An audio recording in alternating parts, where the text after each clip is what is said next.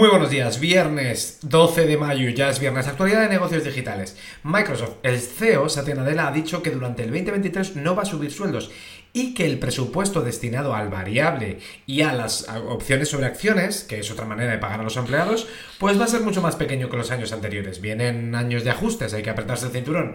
¿Sabes que hace una semana UK le dijo a Microsoft que no podía comprar Activision? Bueno, pues parece que la semana que viene la Unión Europea le va a decir que sin problemas, que para adelante. O sea que ahí sigue habiendo lío.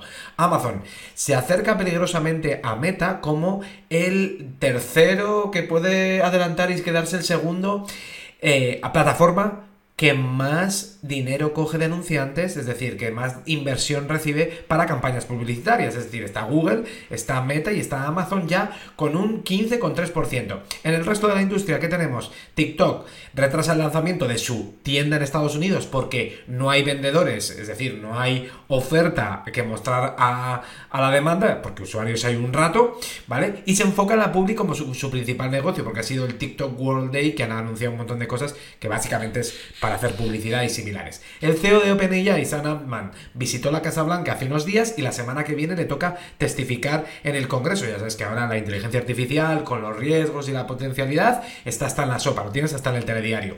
Uber añade la capacidad de buscar en vuelos en el Reino Unido, o sea, en la app del Reino Unido, acercándose y recorriendo el camino de la super app, lo que hace WeChat en Asia y lo que le gustaría hacer Elon Musk con Twitter. Airbnb, Brian Chesky se está pasando por todos los sitios que le invitan para hablar de su estrategia Em, eh, salió en The Verge, salió en el podcast de This Week in Startups diciendo que lo del trabajo eh, remoto se ha acabado y ahora que está volviendo a los orígenes en el sentido de eh, pues que ha sacado un nuevo producto que se llama Rooms, que es, oye, te dejo mi habitación y no la casa entera. Disney va a combinar los contenidos de Julio en Disney Plus para tener solo una app con toda la experiencia, también ESPN, que es la parte de deportes, que es un monstruo, y en resultados ha caído un 2% en suscriptores, el segundo trimestre consecutivo que cae en, suscriptores. ESPN salva la cara y, ya, ha aumentado. Consigue reducir la sangría de pérdidas que era el streaming, bueno, que ha pasado de 1100 a 659 millones de pérdidas. Solo que,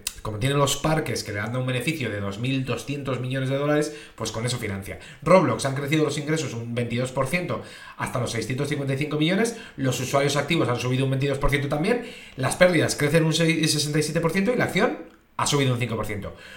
Robin Hood, el problema que tiene es que tiene que sobrevivir a que ya no hay burbuja cripto, que fue uno de los grandes acicates para que esa aplicación subiera. El año pasado tenía 15,9 millones de usuarios, ahora tiene 11,8, está recuperando, ¿eh? en los últimos tres meses ha captado 400.000 pero no es lo mismo. Y eh, aumenta los ingresos, las pérdidas también un 30%, los ingresos un 47%, que no está nada mal.